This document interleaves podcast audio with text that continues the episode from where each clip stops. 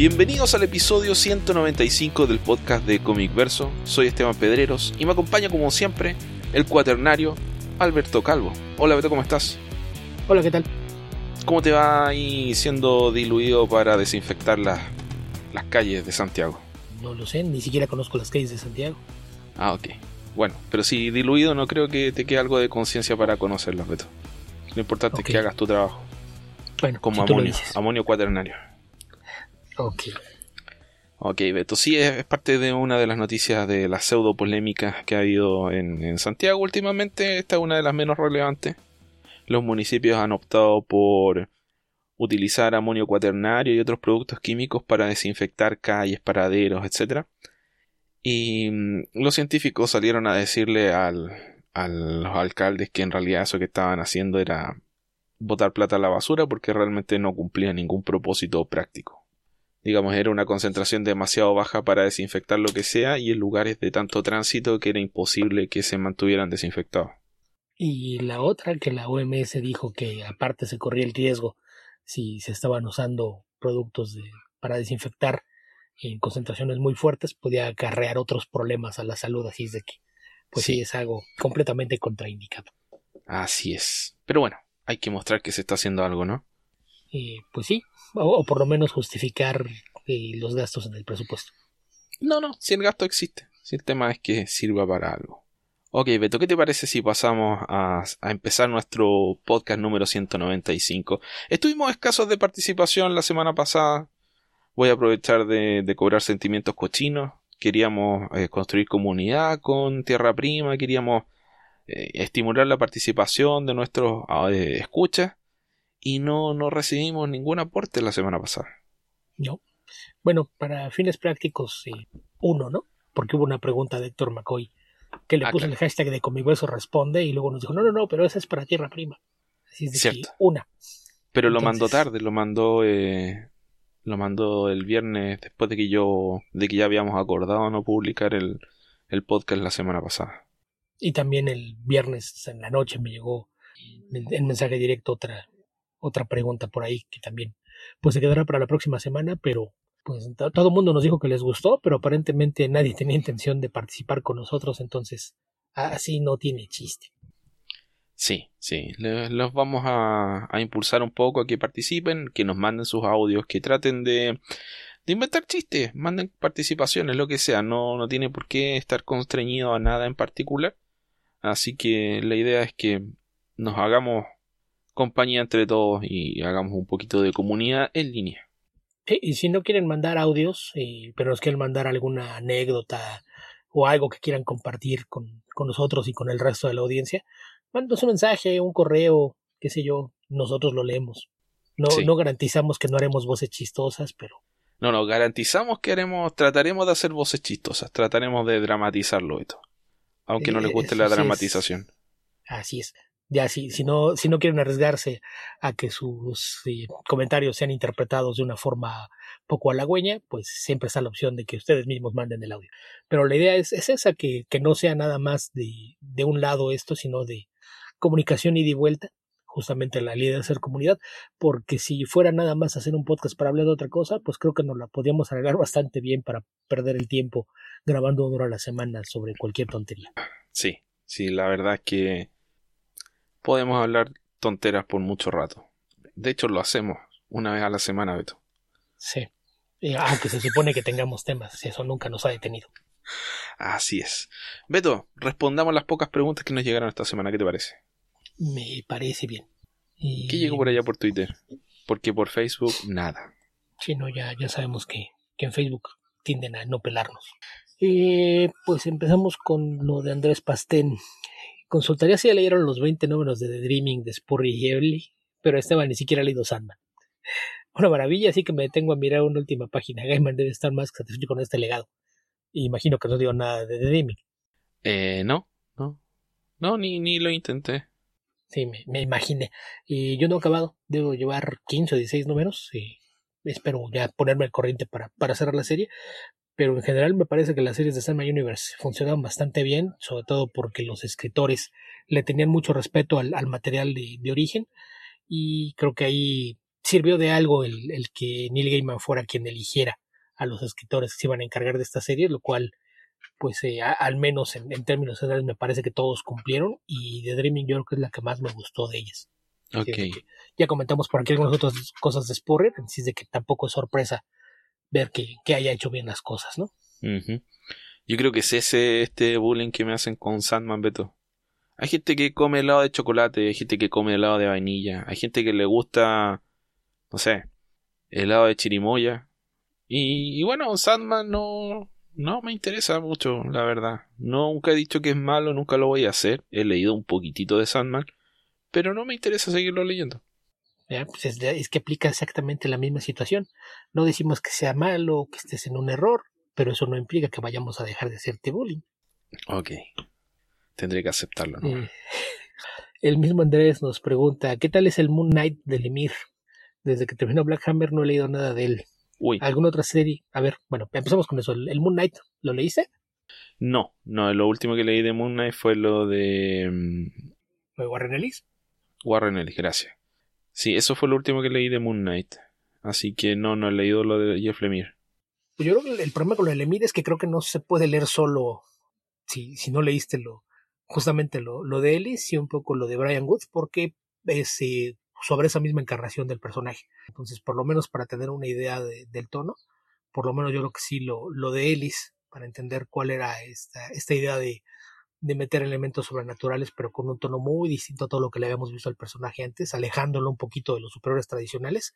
Y Lemire se va también por ese lado, me parece que hace un muy buen trabajo, a mí la serie me gustó bastante, y creo que es de, esos cómics que tal vez no nunca se convierte en un éxito de ventas justamente porque son tan extraños en comparación al resto de lo que publica Marvel o incluso DC que, que la mayoría de los fans de cómics de superhéroes no, no le hacen caso, no lo pelan, pero me, me gustó bastante la serie. La verdad es que si eres fan de, de Lemire y te gustan las, las historias que, que se salen un poquito de los esquemas que suele tener el, el género, es una serie que vale bastante la pena. Ok. Y la segunda parte de su pregunta ¿Alguna otra serie recomendable donde Lemire haya estado más de 12 números y que no sea Animal Man? Sí. Varias. De hecho, la voy a comentar al final del podcast. Ok. Y está, probablemente está en el título de, de este podcast, así que ya saben de qué estoy hablando. Pero hay varias series en las que ha estado más de, de 12 números, ¿no? Hay muchísimas, sí. Digo, de, de, entrada, las que podemos recomendar, yo creo que está Sweet Tooth, está Descender, en Ascender todavía no llega a 12, pero también los va a exceder. Bien, pero es la eh, continuación de Descender, en el fondo sí, es lo mismo. Sí, es, es la, la, misma serie. Este, Gideon Falls, que no, yo llevo muy pocos, prometo ponerme al día con esas de mis pendientes. Y, e incluso Bloodshot, en Bloodshot también son. Es, es Bloodshot Reborn, Bloodshot USA y Bloodshot Salvation, que han de ser como 25 o 30 números entre las tres series, así es de que sí, sí, hay varias y en general. En general creo que toda la obra de, de Lemire es bastante bueno, recomendable, ¿no? Sí, y bueno, esta técnicamente no son más de 12 números, de hecho son justo 11 si mal no recuerdo. Pero antes de Rebirth alcanzó a sacar la serie de Superboy protagonizada por, por, por Connor Kent. Y el dibujo creo que era de Rafael Alburquerque. Eh, eso de haber sido por ahí por el año 2009-2010. Esa también es, bastante buena. Sí, en general creo que, que es un, un, escritor que suele, suele ser de, de bueno para arriba, ¿no? Es, es raro que, que tenga puntos bajos, no, no, no es algo que, que se le dé. Entonces creo que, que básicamente es garantía de, de calidad. ¿no? Un cómic de, de, Jeff Lemire siempre va a ofrecer algo interesante, ya sea material propio o, o trabajando con, con, la licencia de alguien más. Sí, sí, yo creo que todo lo que dijo Beto recién. Eh, pues eso, con eso fueron las dos preguntas ah, de Andrés. La, la otra que era más o menos buena, pero igual está muy vinculada al, al eh, a la continuidad de ese momento que es como que ya no existe fue Justice League United. Justice League United. Sí. Que sí, le dibujaba Mike McCon. No sé cuántos números fueron, pero sí deben haber sido también al menos los 12, ¿no? Sí, por ahí. Sí, pero, pero en general él, él tiende a, a, tener proyectos muy definidos, ¿no? Cuando decide hacer algo corto, es una, una miniserie o, o una novela gráfica. Y cuando ha hecho cosas largas también suelen ser bastante buenas. Sí, yo te recomiendo Underwater eh, Welder, que es una novela gráfica, no tiene más de 12 números, no se ajusta al parámetro, pero probablemente te va a gustar. Sí, muy probablemente. Y la única otra pregunta que veo por acá, Israel Jerry Dark Ortiz hace una pregunta que la veo un poco rara, pero a ver, ¿qué equipo de DC prefieren de entre estos? ¿Teen Titans de Barn? ¿Suicide Squad? En Espérate, ¿Teen Titans de Barn? Eh, sí, por eso que me confundió, pero a ver, eh, déjame terminarla. Si Teen Titans de Barn, Suicide Squad de la versión de Worlds at War, eh, Outsiders en la versión 90s pre-Zero Hour, Extreme Justice, Justice League Dark de Tinion o League of Superheroes de Levitz. Entonces, a ver, cuando vi lo de Teen Titans The Run, League of Superheroes hipotéticas. Legion. Ah, ok. Legion of Superheroes. Sí, es, que vi Teen Titans Burn y pensé que iba a ser una pregunta sobre equipos hipotéticos. O sea, si, si los Teen Titans los hiciera tal, pero no. Eh, según yo, John Byrne lo único que hizo de, de, Teen Titans es por ahí una historia en un anual, ¿no? De lo que después se reimprimió en Tales of the Teen Titans. No recuerdo Teen Titans hecho con Byrne. Según yo, nada más es en, el anual 2, si no mal recuerdo, el que tiene la portada está con Trigón. Si no mal mm. recuerdo, ahí vienen historias dibujadas eh, por él, por José Luis García López y algún artista más. ¿Cuál es que era como el Secret Origins de los Teen Titans? Sí, sí creo que es ese. Ese que tiene la, la, tapa blanca, que aparecen casi todos los titanes en la portada, con una portada de pez, creo que era. Si no me equivoco, es ese. Y después, pues, la, apareció por ahí reimpreso en, en algunos tomos ese, ese, anual, pero según yo eso es lo único que John Byrne ha hecho con los Titans, entonces no, no sé aquí si, si lo confundió con George Pérez o, o qué, porque no, no, según yo no ha hecho nada más con los personajes. Ok, preguntémosle a Wikipedia, perdón, a, a Google antes de descartarlo, porque puede ser algo que no... Algo reciente, que no conozco. ya no estábamos pelando a Byrne. No. Hay una portada al parecer, pero no un cómic de, de los Teen Titans de Byron. Ok. Em, ya, como... A ver de nuevo. Eh, Teen Titans, Legión de Superhéroes de Paul Levitz. ¿Qué más? Y el Suicide Squad en la versión de Our Worlds at War. Ah, Los... Ya, esa no la leí. Esa es un cómic más o menos del año 2001 de un crossover de Jeff Loeb que tenían un número especial la mayoría de las series. Yo debo haber leído, no sé, cinco de esos, que eran de las series que estaba leyendo en esa época.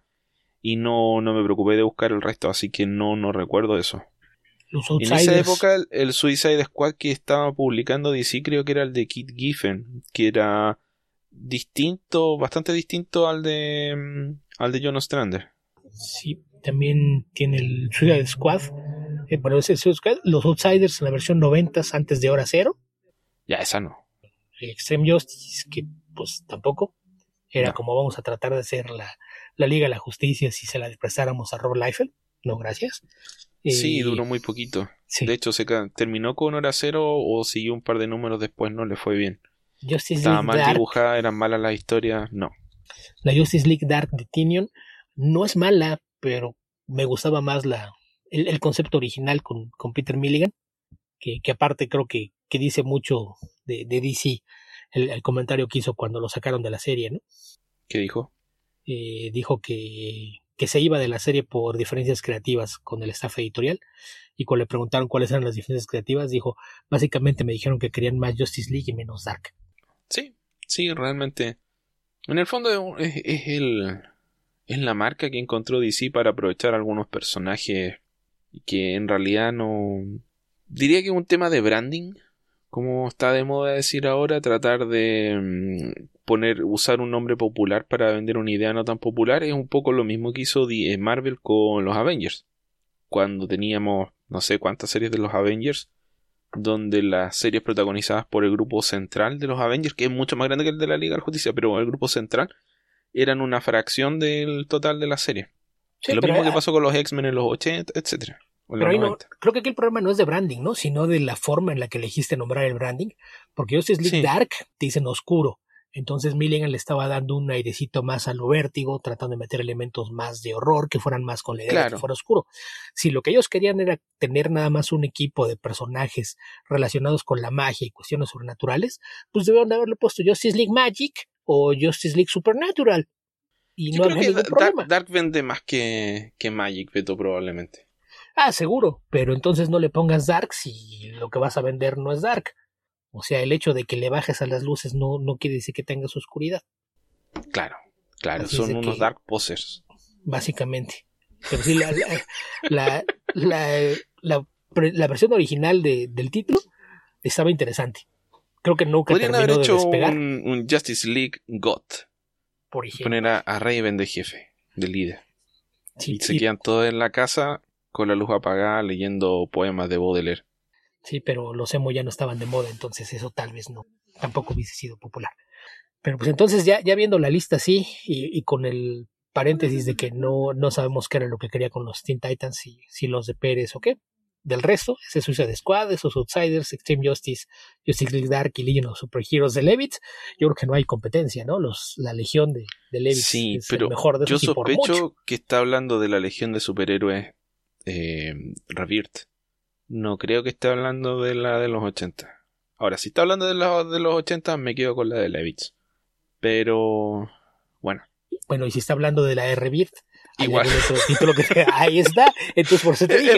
Es, mala, pero las otras son mucho peores, así que no, no, hay competencia. No hay donde perderse. La Legión de Levitz ni siquiera en su punto más bajo cae por debajo de esas otras series, salvo que el Teen Titan sea el, de Wolfman y Pérez y no de Barn. O que sean los X-Men de Barn y no, no Teen Titans, no, no sabemos ahí qué pasó, pero si dijo Daisy, era, era, sí eran los Titans, pero pero no, no hay Titans de Barn. Y ya lo encontré. ¿Sabes qué puede haber sido con qué se confundió, Beto? Con la de un Patrol de Barn. Eso puede ser. La, de un Patrol de Barn. La, que no es mala, de Pero para los estándares de Barn me parece que tampoco es nada como para acordarse de ella. Y, era una época en la que Barn estaba dibujando bastante mal, diría yo. Mira, ya encontré el, el que te decía. Es el anual número 2 de The New Teen Titans, presentando el origen de Brother Blood. Ah, ok, no, no era el que pensaba yo. Es por Mark Wolfman, John Barnes, José Luis García López y Jim Bakey. Ok, mucho gusto. Es ese, y en efecto es una portada que tiene un, tiene un marco rojo, la portada es amarilla, y, se ve la, silueta del Brother Blood en el fondo, con, con algunos eh, personajes al, frente, incluidos un par de los titanes. No, no veo el equipo completo, pero no, no sé, también la, no, muy grande. Creo que el que estaba pensando yo era un anual de, de la serie Secret Origins. Claro. El anual 3 del volumen 2 de la serie Secret Origins. Ese es el que en el que pensaba yo. Sí, no. Esta es. Digo, la portada es. El fondo es amarillo, la parte de abajo es blanca porque es como pusieron la, la silueta en el fondo de, del Brother Blood, pero, pero sí es el origen de Brother Blood, el anual número 2 de, de New Teen Titans. Y según yo es lo único que hizo Barn fuera de, la portada que mencionabas, que ahorita en la búsqueda también me apareció una portada con, con Starfire, pero, pero pues no, no, no hay más ahí con eso. Y... Ok, pero asumamos que era el lado un Patrol. En, en cualquier caso, igual ganaría Levitz. Sí, sí, porque insisto, el problema es que, que Barn en, en este siglo realmente ha hecho pocas cosas que valga la pena comentar, ¿no? Sí. Yo creo que lo único que rescato y con un poco de nostalgia, porque me gustó cuando lo leí y no estoy seguro que haya sido este siglo, puede que haya sido a fines del siglo pasado, fue Generations. El, primero. El, tercero ya era horrible, pero el segundo era mediocre. El primero me gustó. El primero es muy bueno, el segundo es divertido y solamente para nostálgicos, el tercero sí ya, ya empieza a caer en repeticiones que no tienen el más mínimo sentido, pero, pero sí creo que que por algo se puso incluso a hacer fotonovelas, ¿no? Creo que él mismo estaba aburrido y no tenía. no sé en qué andaba actualmente, la verdad. No soy una de sus víctimas. Es que aparentemente iba a hacer algo con, con los X-Men y Marvel el año pasado. Y, y, algo pasó por ahí porque ya CB Cebulski ya había dicho que, que habían hablado con él y que estaban trabajando y de repente de los dos lados dejaron de mencionarlo. Entonces asumo que pasó lo que pasa siempre. Barnes se peleó con alguien, le dijo cosas que no debía a alguien y todo el mundo prefirió olvidarse del asunto y no tener que lidiar con él. ya sabemos que Barnes es una persona sumamente conflictiva, es, muy fácil que se pelee con medio mundo. Y alguna, alguna, vez comenté en su foro en, línea, Barn Robotics, incluso llegó el punto en el que estaba discutiendo consigo mismo. Probablemente por error se perdió en un hilo y empezó a contestar un mensaje que él había puesto anteriormente. Creo que sobre la película de los Fantastic Four cuando cuando Galactus fue presentado como una gran nube. Creo que de ahí empezó la, discusión y en algún momento creo que se le acabaron los, los participantes con, con quienes discutir y, se contestó a sí mismo para seguir la discusión. estuvo muy, muy extraño, pero eh, también en, en, redes sociales había, había un par de cuentas por ahí en, en Tumblr que sacaban citas y extractos de lo que pasaba en el foro. También estaban en Twitter a John Barnes 6 y John Barnes Draw, y, eh, que era una para arte y otra para, para comentarios. Y creo que el, el tipo que las hacía, que las hacía sin permiso, pero él decía, lo, lo, hago sin permiso nada más para quien, quien no quiera ir a, clavarse en los foros y quedarse ahí mucho tiempo. Les pongo por acá cosas que me parecieron interesantes y al parecer Van dedicó algún, alguna entrada en los foros justamente a insultar a este tipo por, por compartir. Le dijo, no, ¿saben qué? Creo que, que una cosa es que no le pedí permiso y otra que ya quiera abusar, entonces eh, no, no más, se acabó. Hmm. Pero, pues sí, eh, eh, esa es la, la reputación que se ganaba en los últimos años de ser un, un viejito cascarrabias. Sí, yo creo que en la época en la que él generaba mucho dinero debe haber sido una personalidad similar, pero la gente estaba más dispuesta a ignorarlo. Sí, o, o sea, difícil probablemente haya sido siempre, pero, pero creo que en los últimos años sí, se volvió más grave, ¿no? Ya, ya al punto Sí. de, de que de plano. Y- y la Además que antes de internet la, solo podías pelear con él en persona cuando suponiendo que se acercara a las oficinas de Marvel o te lo encontraras en una convención. Sí, sí que por ahí hay la, la leyenda de, de que en convenciones lleva su propia silla, ¿no? Ya, creo que es suficiente Vine por ahora. Esas eran todas las preguntas que teníamos o no. Eh, al menos yo no veo más. Así es que asumo que sí, no las acabamos rápido. Sí, recuerden que nuestro hashtag es Comicverso Responde. Ahí nos pueden enviar preguntas cuando se les ocurra. Y después las podemos buscar con facilidad usando el hashtag Comicverso Responde. Sí, no tienen que Pero si no lo usan, se puede quedar perdido en cualquier parte. Sí, en el momento que se les ocurra algo, ah, les debería preguntar, en ese momento pongan un tweet con el hashtag y, y el día que grabemos nosotros lo, lo vamos a encontrar fácilmente, así es de que no, no tendrán ese problema. En cualquier momento lo publican y, y nosotros hacemos la búsqueda del hashtag y eso nos permite hallarlos de una forma fácil y rápida. Ok, Beto. Y también recordarles que si tienen preguntas que no sean de cómics o otros aportes, usen el hashtag Comicverso Tierra Prima. También es Sí, literalmente nos pueden preguntar lo que sea, aunque no tengamos idea del tema. Incluso puede que lo investiguemos un poquito. puede. Puede, O que inventemos una respuesta que nos parezca jocosa. es verdad. Pero pues sí, no hay, no hay más preguntas ya. Ok, Beto, pasemos a noticias.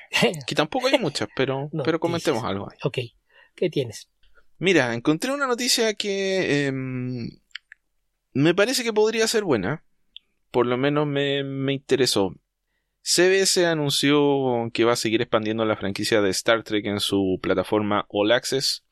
Y la nueva adición al eh, elenco de series va a ser Star Trek Strange New Worlds, que es una serie protagonizada por el elenco original del Enterprise, que sería Capitán Pike, interpretado por Anson Mount, su número uno, que es interpretado por Rebecca Romaine, y Spock, interpretado por Ethan Peck. Esta es la formación original del primer piloto de Star Trek, donde fue reemplazado finalmente en la versión final, o sea, en el segundo capítulo en realidad, porque no sé si se exhibió o no en la, en la exhibición original de la serie. Sé que todo el mundo ya lo conoce, está en Netflix, etcétera pero no, no estoy seguro que haya sido parte de la continuidad original. En fin, eventualmente fue reemplazado por James T. Kirk. Lo que, lo que tienes mal es el título. ¿Ah, sí? Sí, Strange New Worlds suena como a investigadores paranormales o cosas por el estilo. Es Brave New Worlds. Ah, bueno, está mal mi fuente. Mi fuente dice Strange New Worlds. No, es, es Brave. Di- Dicen que básicamente este, no, no creen que, que los puedan demandar porque pues es una obra que creo que ya está incluso en el dominio público, ¿no? O, o sea, es una frase, es como... No, no, pero me refiero a Un Mundo Feliz, que en, en inglés es Brave New World. Sí, mira, en la página de SBS también dice Strange New World. New Worlds, de hecho. Ok. Así que, no sé, En, tal vez van a ser dos en series. Twitter y, y demás incluso lo, lo convirtieron en hashtag Brave New Worlds. Bueno, ya lo averiguaremos el próximo año. O antes, en cuanto pongan algún avance y le empiecen a hacer promoción a la serie. Sí. Em, me interesa, a mí, mira, lo que me gustaría ver sería que replicaran el aspecto de la serie de los 60. Obviamente que no puede verse como set de cartón como en esa época, que lo eran. Hay una pelea de... Bueno, hay varias, pero hay una que me acuerdo que es de mm, eh, el Capitán Kirk con eh, Khan, que pelean en el cuarto de ingeniería. que una pelea eterna, donde se empujan de un lado a otro y se va, se va desarmando el set mientras van peleando. Parece sketch de comedia, nada más se avientan de un lado para otro para que parezca que se están sacudiendo y, sacuden toda la, utilería. Y son unos golpes que literalmente si te lo llegaran a dar, de verdad, quedarías tirado en el suelo. Mira, yo, yo son como los golpes de, de, de, Rocky 4, estos que son golpes completamente abiertos, sin defensa, y que te dan de lleno en la cara. Yo, yo creo que realmente es muy difícil que, que, no te dejen inconsciente. Yo creo que tú no tienes la referencia, pero acá en México probablemente habrá quienes me, me, entiendan. Había un programa que se llamaba La Carabina de Ambrosio, donde había un sketch de comedia y que era una parodia de, Hulk. Y básicamente usaban a, a, Chabelo como el hombre verde y lo que hacía era destruir sets fabricados con Unicel y, cada vez que, veía esa, esa pelea que mencionas en, ese cuarto, pensaba que en cualquier momento se iban a romper las paredes y los muebles y descubríamos que también estaban hechas de unicel. ok. Pero sí, por lo menos me gustaría que fuese más consistente el aspecto, porque el, el tema con hacer, por ejemplo, eh, la nueva generación, la siguiente generación, el 86 ya, que comparativamente hablando se veía mucho mejor. Ahora, si ven The Next Generation ahora, van a correr que los efectos especiales son muy malos, pero tienen que pensar que es una serie que tiene 34 años. Em, entonces, esa diferencia visual estaba explicada porque había alrededor de 100 años de diferencia entre una serie y otra. Pero si ves Star Trek Discovery, se ve mucho más moderna que Next Generation y 20.000 veces más moderna que, que la serie original. Entonces, manteniendo el poder de los efectos especiales, me gustaría que por lo menos estéticamente se viera más sesentera. Qué, qué bueno que claro, estéticamente, porque por un momento pensé que los querías ver otra vez peleando con bolitas de peluche. No, no.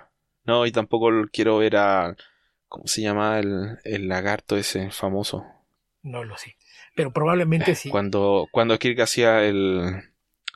El cañón este de. Con un tronco. Ah, bueno, el, el cork, algo así. Y además probablemente si hablas de, replicarlo, ahora que, se cumple un aniversario del collage de Von Craig, habrá quien estaría haciendo el casting para saber quién sería la alienígena verde que le haría ojitos al capitán. Ah, cierto. Creo que ese es el primer capítulo de Kirk. No. ¿No? Ah, ok. Es, ya, ya avanzado. Creo que es de la tercera temporada, pero no. No sé. Pero, bueno. va a haber nueva serie de Star Trek. Así de que los Trekkies. Va a haber nueva serie de Star Trek.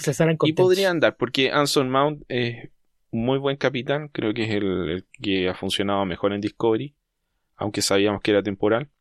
Creo que Rebecca Romain se entretiene bastante con su rol de número uno y creo que ha mejorado mucho su capacidad como actriz. Y Ethan Peck actúa de, de Spock, que es básicamente no actuar. Y básicamente es... Y olvídate de expresiones faciales. Claro, es como tratar de transformarte en no sé, en, un tótem de estos que entregan información en, en, los edificios públicos. Sí, básicamente. Ok, Beto, ¿qué otra noticia tenemos por ahí? Tengo una de esas que te van a divertir. Ok. O al menos eso creo. Crucemos los dedos, Beto. pues mira, ya, ya ves que... El Gorn, era el Gorn, Beto, no me podía acordar, era el Gorn. Yo he dicho muchas veces que no soy fan de Star Trek, entonces no me culpas por tus olvidos. Y te, ah, podría decir, no sé, pero tal vez lo más correcto es decir, la verdad es que no me importa. está bien, Beto, está bien. Pero, pero bueno, y no, no, no sé, aparentemente ahora que, que se dio el anuncio de que ya va a regresar a, operar de, de, forma normal eh, Diamond Comics, que de hecho es algo que sucederá esta semana, pues eh, aparentemente Steve Gapey decidió que era buen momento de, salir otra vez a la luz y estar haciendo declaraciones y, demás. Por ahí ya presentó una, una postura oficial de, su empresa ante, ante la idea de, que DC tenga a, a otras empresas encargándose de la distribución de los cómics. Ah, creo que hizo de ladito el asunto, como, eh, sí, no, no importa, estamos bien, vamos a seguir trabajando, no, no hay problema.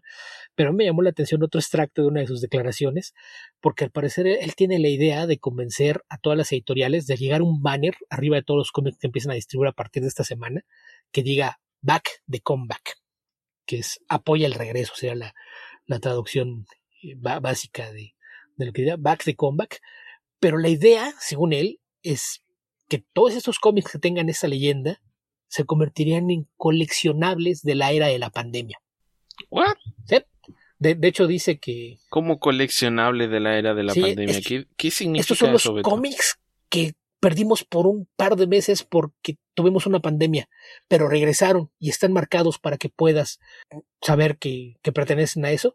E incluso se ofreció a que si las editoriales lo aceptaban, él mismo iba a compilar un checklist para que los coleccionistas pudieran llevar su lista de todos los cómics que iban a tener el banner de Back de Comic. los cómics perdidos.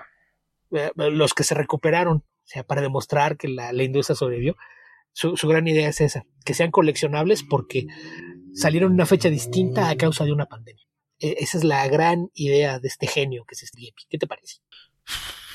Uy, eh, creo que, que puede que funcione, Beto, sobre todo porque los fans ya, ya hemos expresado varias veces nuestra perplejidad respecto de lo que la gente considera coleccionable, ¿no?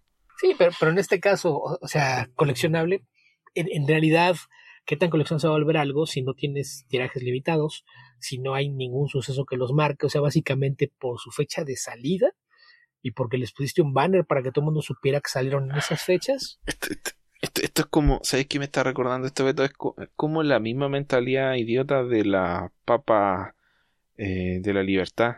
Que cuando, cuando decidieron que... Eh, es que tratemos de darle contexto, ya Beto se lo va a dar, ya, ya me entendió de qué estoy hablando. Sí, que básicamente hace unos años pues traían esta idea de que no les caían bien los franceses, así es de que decidieron que ya no iban a hacer French fries, papas a la francesa.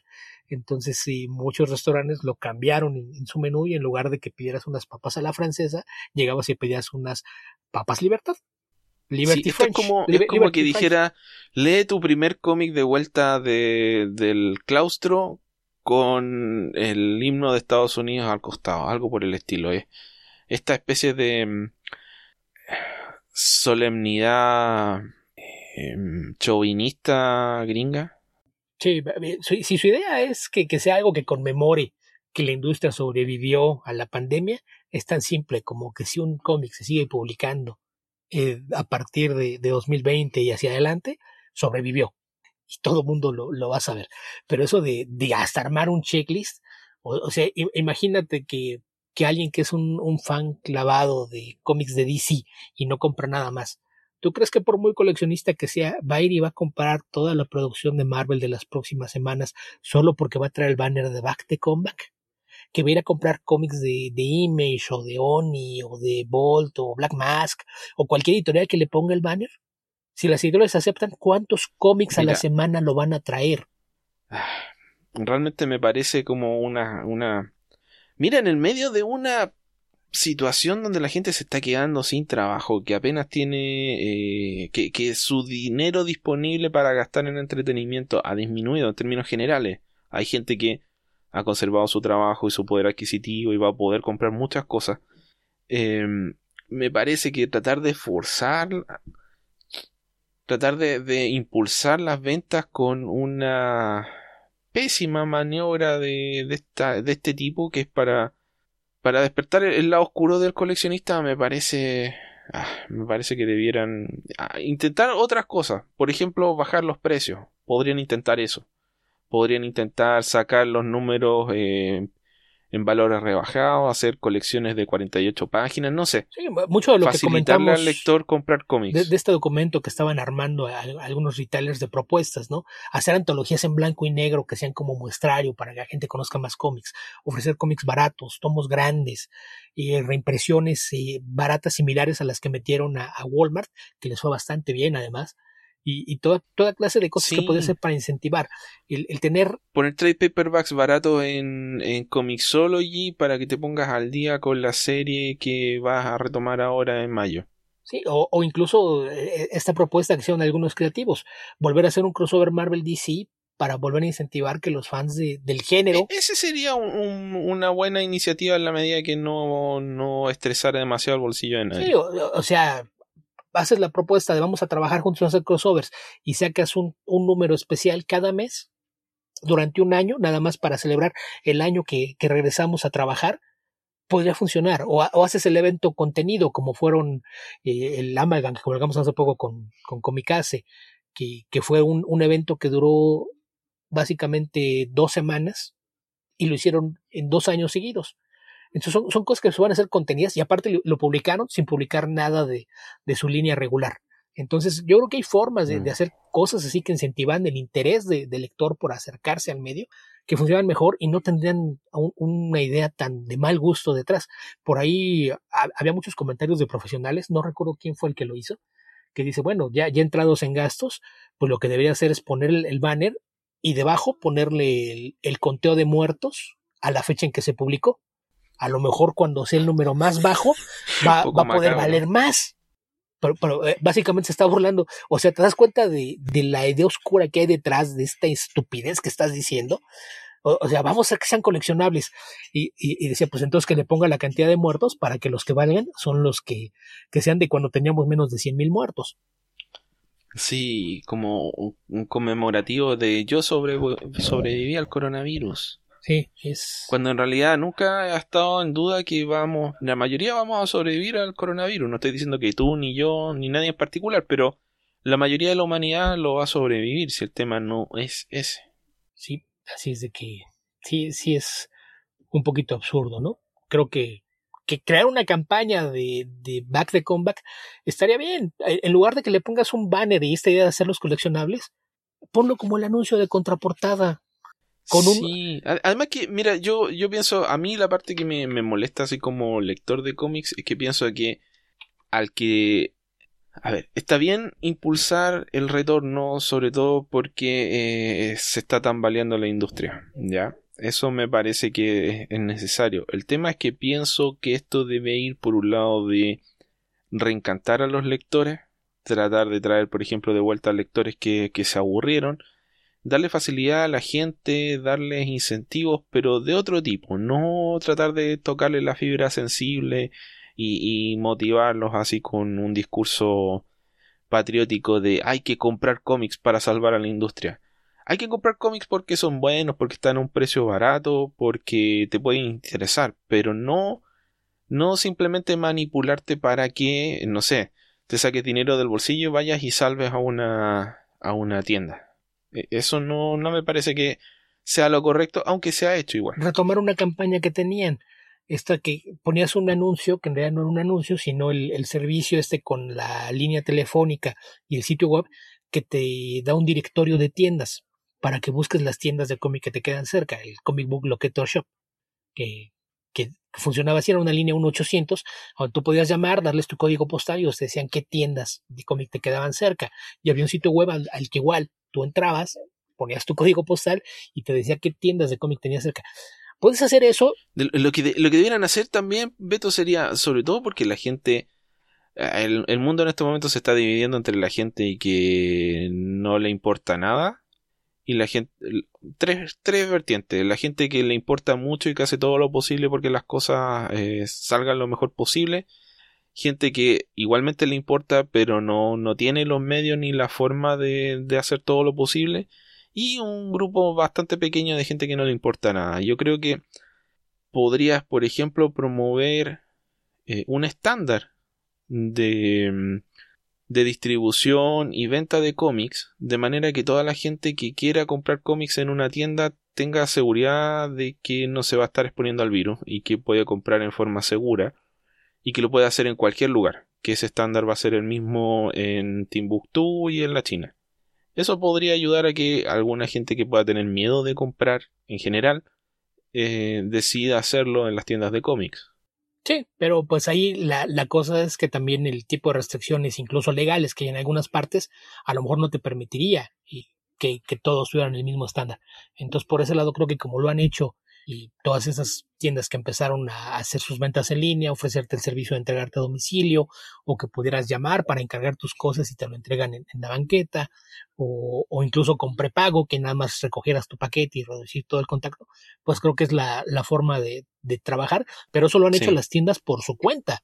No, no por Diamond. Mm. Entonces ahí eh, volvemos a lo mismo. Diamond es, es una empresa que jamás se preocupó por cuidar al mercado, por tener la infraestructura para, para apoyarlos en, en cuestiones de, marketing o, de atraer a nuevos lectores. Y, en este momento que se dio cuenta de que ya hay otro par de, posibles competidores a, largo plazo o que muchas partes de la forma en que funciona el mercado se van a mover, pues te, te, demuestra que realmente, si en parte no ha hecho eso, es porque no tiene idea de, de cómo funciona. Él, él, es un coleccionista, es un especulador, y básicamente su solución es, pues vamos a hacer algo que apoya a los especuladores, cuando es el principal problema que han tenido los cómics. La, la implosión que se dio en los años 90 fue justamente porque se dedicaron a tratar de atraer especuladores, y cuando los especuladores se fueron, por poco y destruyen la industria. Entonces, creo sí. que es no entender o sea, la, la forma en la que la industria ha generado dinero es impulsando a que la gente que eh, antes se gastaba se gastaba la mesada cuando eran niños, ahora se gasten una porción importante de su sueldo porque no sé, tienen 40, 50 años y ganan una cantidad importante de dinero pueden gastar mucho dinero en cómics. Entonces es impulsar esa, eh, espíritu consumista en gente que tiene el poder de, de gastar. En lugar de hacer lo que tienen que hacer, que es que crezca el mercado, que haya más consumidores que se compren uno, dos, cinco cómics al mes, pero que sean millones. Sí, sí, y, y volvemos a lo mismo. Es que todas esas prácticas que, que, ellos han incentivado son justamente las que los metieron en problemas. El mercado de las portadas variantes, estar pensando en que te vas a, a mantener en base a unos pocos que gastan cada vez más, cuando pues realmente es un, un modelo que no, no tiene el más mínimo futuro.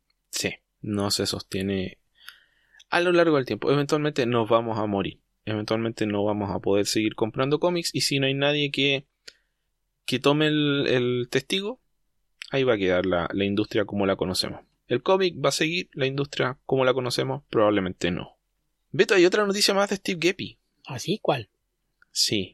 Eh, no sé si nos da para decirle noticia, digámoslo entre comillas. Y es la respuesta que dio a a lo que fue el, el, trabajo o lo que sigue siendo el trabajo de estas distribuidores emergentes que aparecieron, que son eh, Midtown y Discount, Discount, Comic Book Service, con sus eh, filiales que son... Eh, UCS. ¿Cómo se llama? Luna, Lunastar. Lunar. Y, Lunar, eso. Y, ¿Y la otra? Ok. Y es básicamente quitarle importancia restarles importancia, decir que no hay problema, que esos son dos de sus principales eh, negocios, socios comerciales, consumidores, en definitiva, son las empresas que más compran cómics y que mmm, no tenían ningún problema con ellos, pero que en realidad lo que la gente estaba esperando era el regreso que se viene ahora este 20 de mayo y no lo que había pasado, porque de hecho había mucha gente que no se había entusiasmado con los cómics que había distribuido DC porque habían aparecido 5 o 7 cómics al mes y eso la verdad es que no, no había entusiasmado a nadie. Pero que el, el verdadero regreso de los cómics era ahora, el 20 de mayo. Básicamente, si nosotros no hay industria y ahora sí ya regresamos. Fue lo que quiso.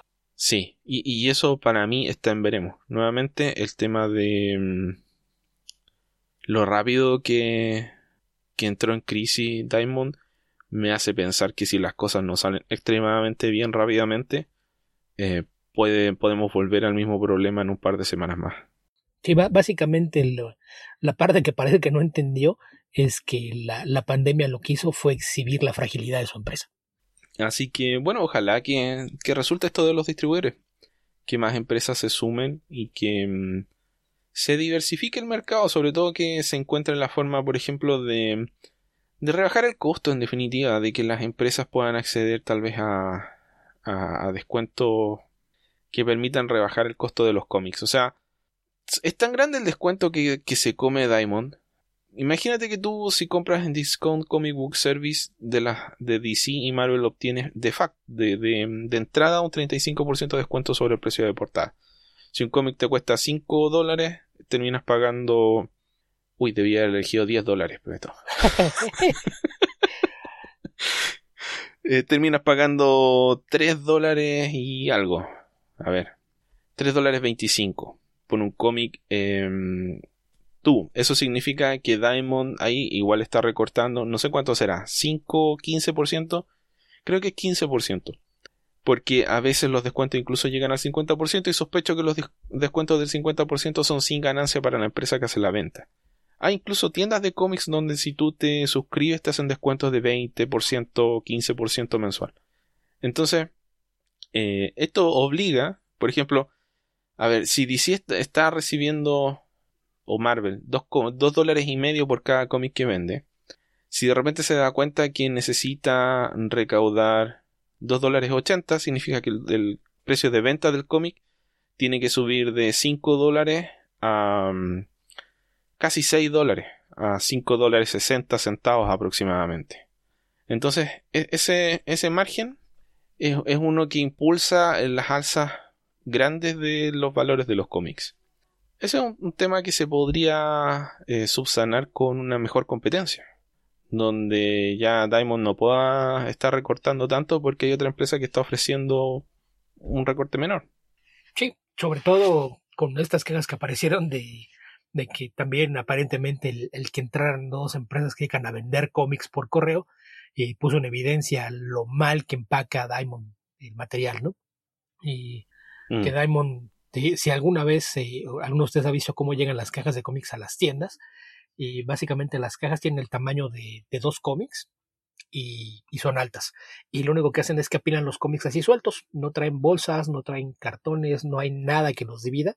Entonces, una vez que estas cajas son manipuladas en, en los eh, camiones o aviones en que se transportan, pues los cómics se, se, deslizan unos sobre otros y eso es lo que provoca que a veces tengas algunos en los que se ven así como tallones de tinta, sobre todo en, en la orilla de las grapas pues esto se debe a que vienen así en la caja porque Diamond no empaca correctamente. Y resulta que, estas dos empresas lo que estaban haciendo era poner los cómics dentro de bolsas, rellenar las cajas con plástico burbuja, y espuma y demás. entonces estaban entregando los cómics. Que, es el estándar, es el estándar con el que ellos distribuyen. Yo hace un montón de años estuve suscrito a Mail Order Comics, que actualmente no estoy seguro que exista, pero en una época fue competidor de, esta, de estas dos empresas.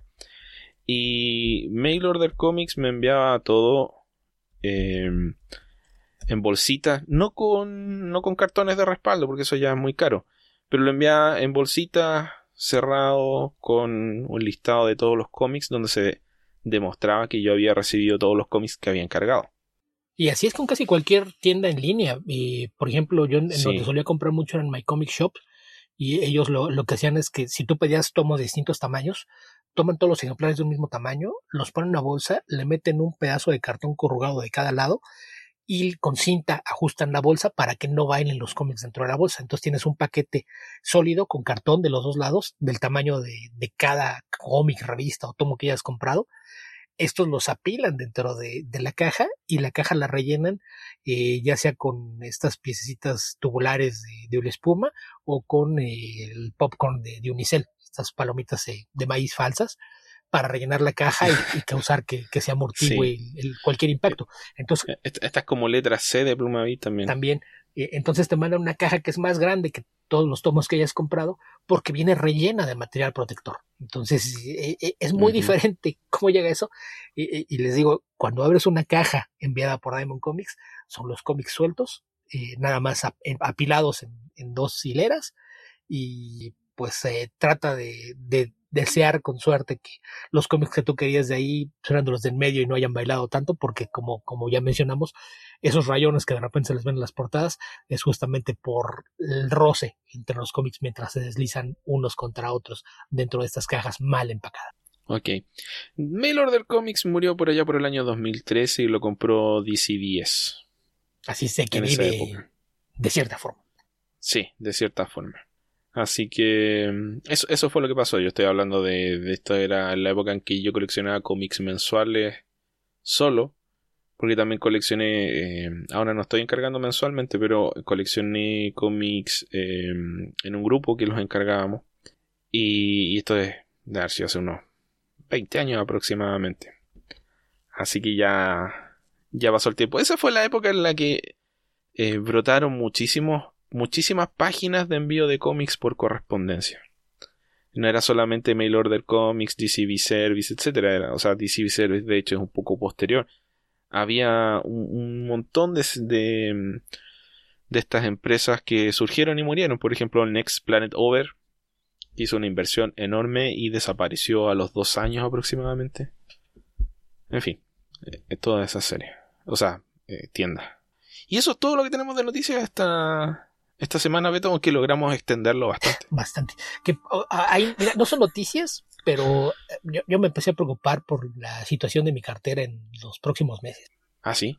¿Por qué? ¿Pararon las traducciones? No, esto te va a emocionar. Dime. Scott Dumbier ya confirmó que dentro de unos meses veremos Parker de Martini Edition volumen 2. Oh, le habían anunciado, Beto, pero... pero... no sabíamos cuándo ni si realmente iba a pasar. Entonces, yo creo, ya, yo creo ya lo que salga la, la, la 1 de nuevo, porque no, no me la pude conseguir en su época. Ah, yo, yo sí la tengo, pero pro- probablemente si, si ahora es te lo van a reimprimir. Entonces viene este tomo de lujo que va a contener otras dos novelas gráficas de Parker adaptadas por Dan Cook, que por cierto eh, eh, hace unos días eh, cumplió años de, de fallecido. Eh, pero además anunció que va a haber una historia corta completamente nueva en el tomo, pero no es por Darwin Cook. Es así como que el, el extra, el pilón, que además, eh, según entiendo, es la primera vez que va a haber una historia original de, de los personajes de, de, este mundo creado por Donald Westlake bajo la entidad de Richard Stark, que no es escrita por el mismo autor. Se trata de una historia corta escrita por Ed Brubaker y dibujada por Sean Phillips. Ya, bueno, un equipo creativo apropiado. Los mejores autores de, de cómic de crimen, quizás de todos los tiempos, van a hacer una historia corta para, para agregarla a este Martin Edition Volumen 2. Entonces, wow. esa es una. Y la otra, hablando de, de Brubaker y, y, Sean Phillips, eh, hemos hablado varias veces de Criminal, de lo buena que es. Hace muchos años, los, las miniseries y, y, la serie regular original de, de, Icon las recopilaron en un par de tomos de lujo, estos eh, hardcovers que son casi tamaño carta y con gran cantidad de extras, eh, tomos gigantescos, que están fuera de prensa. Y ya confirmaron que dentro de unos meses van a salir nuevas versiones de los dos, con nuevas portadas de Sean Phillips, y se les va a sumar un tercer volumen, el tercer volumen deluxe de Criminal. Así es de que, wow. pues está eso, está el, el Kickstarter. Para, los que, que no tengan idea de qué está hablando Beto, Icon es este imprint que tuvo Marvel para mantener tranquilos a sus arquitectos de la época, donde aparecían los cómics eh, de autor de Ed Brubaker, Brian Michael Bendis, Matt Fraction, entre otros. David Mack, etcétera. Sí, básicamente era, eh, si estás trabajando en, en, mis proyectos y te quiero tener aquí, no hay, no hay ninguna razón para que te vayas a publicar tus cómics propios a otra parte. Voy a crear un sello para que los publiques a través de él. Sí, que ya, ya pasaron más de pasaron más de 10 años, Beto, así que yo creo que hay que refrescar esas cosas. Sí, y, y por ejemplo, los tomos de, de, Powers todavía salían bajo el sello Icon hasta el año pasado, que cuando sí. se dio el, el, aviso de que Brian Michael Bendis iba a DC, pues ya hay nuevas ediciones de, de, Powers publicadas por DC, pero hasta, hasta ese momento todavía recopilados por Icon, pero, pero pues Creo eso, que lo, último que debe haber salido por Icon debe haber sido la segunda miniserie de Scarlet, ¿no? Muy probablemente. Si no fue lo último, fue uno de los últimos. Pero pues eso, y está también el, el tomo este del Kickstarter de Matt King, Jeff Lemire y David Rubin. Un tomo también de, de 40 dólares más gastos de envío, pero que se ve que va a quedar bastante bonito. Ok. Bueno, me, me alegraste con eso del Martini Edition. Así es de que. Pues, Hay varios de eh, estos eh, eso, Artist Edition que me gustaría. Me gustaría conseguir. Que ahora me los puedo comprar. Y cuando salieron tenía que elegir. Así como la decisión de Sophie, elegí el de Walt Simonson. Pero ahora podría. Podría romper el chanchito y comprarme un, un par más. Así que me gustaría que, que los reimprimieran. Pero Dumbier se mantiene firme con que no, ha, no va a haber más reimpresiones. Sí, sí, básicamente lo que quiere es que tengan ese valor de, de coleccionables de se hicieron una vez y no más, lo cual, tomando sí. en cuenta que van dirigidos a un público que es más afecto al cómic de lujo y está, a, a, incluso muchos colecciones originales que no tienes acceso a lo mejor al parte de, de, ciertos artistas, pues es un, un buen sustituto. O sea, 125 dólares por, no sé, o 150 dólares por eh, reproducciones de páginas originales de 6, 8 cómics, comparado con conseguir una de esas páginas que debe valer miles de dólares, es bastante barato. Además de la calidad de la impresión, ¿no? que yo creo que sí. se trata de reproducir originales, lo hacen de la mejor manera posible. Sí, sí, así es. Ok, Beto, ya terminamos nuestro extenso repaso de las escasas noticias de la semana. ¿Qué te parece si pasamos al comentario de cómics? Me parece bien. ¿Qué leíste esta semana? Mira, leí una cosa esta semana, pero leí una cosa la semana pasada y una cosa la semana antepasada y podríamos comentar las tres. Ok. ¿Qué te parece si hablamos de Friday primero? Que ya pasó bastante tiempo de su publicación y, se nos olvidó hablar de, esta serie. Justo pensaba recordártelo porque antes de empezar la grabación dijimos, ah, podemos hablar de Friday que se nos olvidó la semana pasada. Y una vez más no lo hicimos. sí, tal cual. Yo, yo aquí tenía una nota, comentar Friday, entonces pensaba incluirlo al final, pero empecemos con ese que para, para ponerlo en contexto, si alguien no nos, no nos oyó, no se había enterado, Friday es un cómic original publicado a, través de Panel Syndicate, esta plataforma en línea que funciona como descargas de paga lo que quieras, que básicamente si no quieres pagar, pues puedes aún así descargarlo, aunque quedará registrado tu correo en la lista de la vergüenza. A este miserable le gusta leer cómics gratis, y, pero pues lo, correcto es que ustedes decidan en, cuánto valoran estos cómics. Eh, en este caso se trata de una colaboración entre Ed Brubaker y Marcos Martín. Son dos, grandes autores que por primera vez trabajan juntos en algo y este, eso justamente es Friday que se lanzó hace unas tres semanas más o menos, ¿no? Sí, diría que fue justo hace unas tres semanas y Creo que hablamos ya de esto de la lista de la vergüenza y esto. Hablamos solamente del tema de descargar el cómic, pero no hablamos del contenido en sí. Si no conocen el arte de Marcos Martín, diría que es uno de los grandes autores de cómics que existen actualmente. Yo diría que Beto debe estar de acuerdo con esta afirmación bastante eh, rimbombante, un poco exagerada tal vez, no sé. No creo que sea exagerada, creo que es correcta. Es un dibujante muy talentoso que tiene una capacidad enorme para hacer todas las cosas bien, básicamente. Esa es, la, la, razón por la que tiene tanta admiración el trabajo de Marcos Martínez. Un gran actor, o sea, gran dibujante a la hora de hacer actuar a sus personajes. Es un gran diseñador de personajes. Es un gran dibujante de, de escenarios, de ambientes. Y el tema de, de la narrativa es, por supuesto, lo más esencial y más necesario que domine un dibujante de cómics y los cómics de, de Marcos Martín se entienden a la perfección. Es un tipo que se peina con la perspectiva, con todas las cosas, lo hace todo muy muy bien, no, no un poquito bien, no es que es muy bueno en una cosa y más o menos en la otra, no, eh, le, le sale todo bien. No sé si partimos, si estamos de acuerdo hasta ahí, Beto. Sí, sí, creo que lo, hemos comentado antes, por ahí a lo mejor muchos fans de, de superhéroes pues lo ubican únicamente por su trabajo en Spider-Man, pero pues eso sirve para hacerse una idea. Por ejemplo, él, dibujó el último 9 de Dan Slot, el, el mm. 801, que es de los mejores cómics individuales que ha publicado Marvel o DC en mucho tiempo. Y pues fuera de eso, eh, sus colaboraciones con eh, Brian K. Vaughan para, para el cine, ellos son los, básicamente los dos dueños de, de esta plataforma, pues son de, lo más destacable. En su momento comentamos por aquí eh, Private esta historia de, ciencia ficción. Y, pues sí, es, un, gran nadador gráfico y que aquí sorprende un poco porque altera su estilo, ¿no? Sí. Sí, la idea es la, la de quitar que es que a nosotros se nos haya ocurrido, es la forma en la que Ed Brubaker presenta la historia. Nos explica que es una historia de detective. Y es una historia de detectives jóvenes. Es la idea de algo así como Sherlock Holmes mezclado con tal vez con eh, Buffy podría ser con eh, el joven Indiana Jones.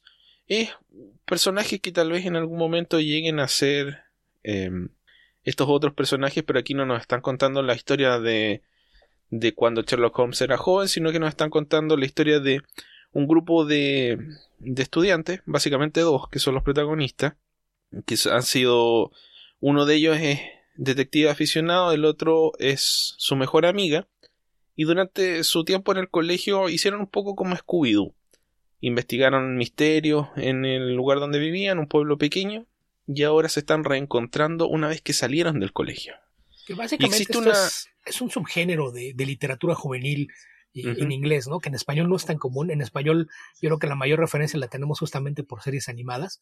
Digo, aparte de Scooby-Doo, pues estaba eh, hasta cierto punto Mandibulín, y el Club Club y cosas por el Yo imagino que esto, Esto es como...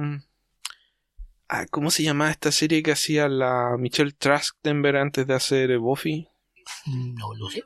Que era una detective adolescente. Que viene del... De... Yo no he leído esto, pero sé que existe, que son por ejemplo los Hardy Boys. Ah, entonces estás hablando de Nancy Drew. No, no era Nancy Drew, pero ya, ya lo voy a encontrar por ahí. Que de, de, de, hecho, de los Hardy Boys y de Nancy Drew hay cómics. Y si no mal recuerdo, las dos propiedades las tiene Boom.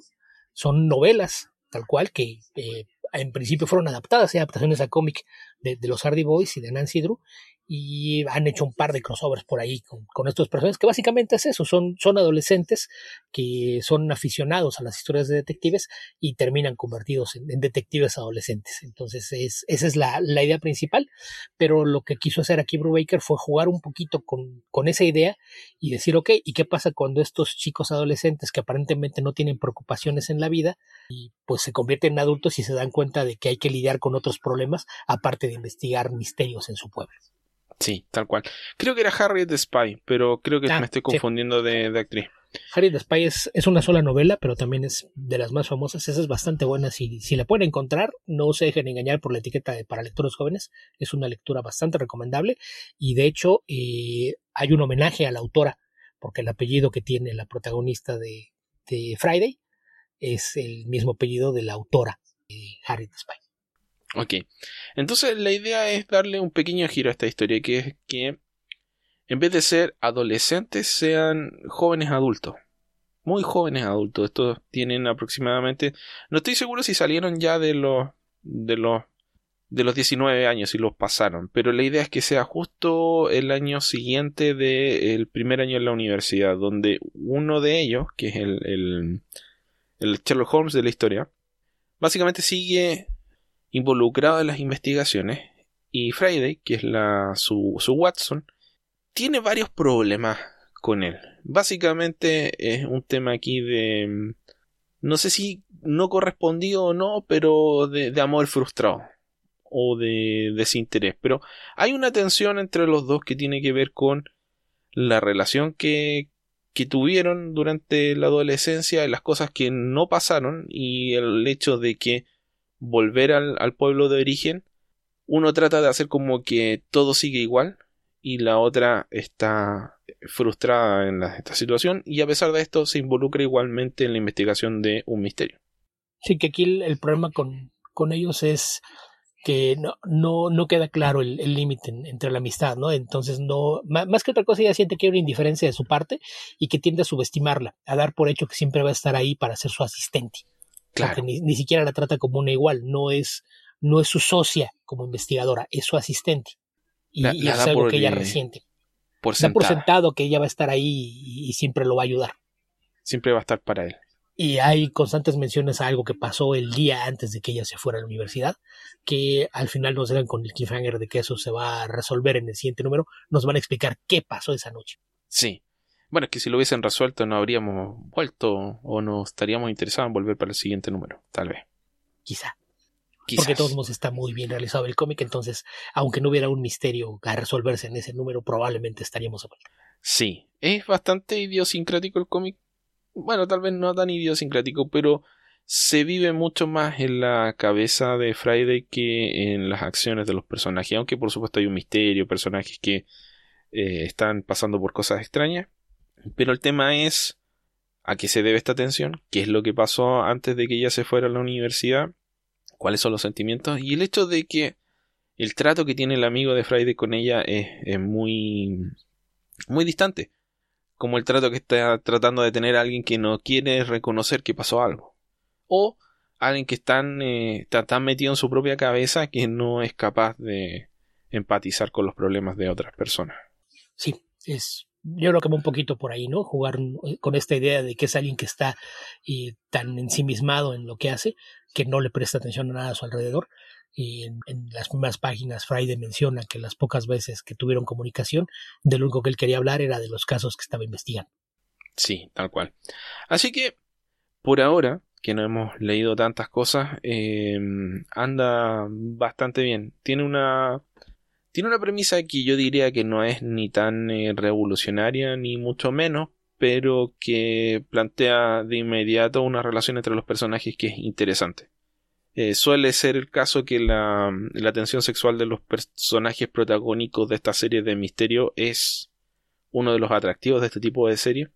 Y aquí partimos de una situación eh, incómoda posterior probablemente a, al, al punto de, mm, de ebullición de esa supuesta tensión sexual, que es lo que estoy deduciendo yo. Puedo estar equivocado, pero es la impresión que da de la lectura. Así que por lo menos se plantea como una historia muy interesante donde está muy bien trabajado el tema de la ambientación en un pueblo pequeño pero con características especiales y esta especie de, de versión seria de eh, no sé podrían ser eh, Sherlock y Watson donde uno de ellos es mujer o podrían ser Vilma y Fred algo así ¿Me estás diciendo que esto es como una cruza entre Elementary y scooby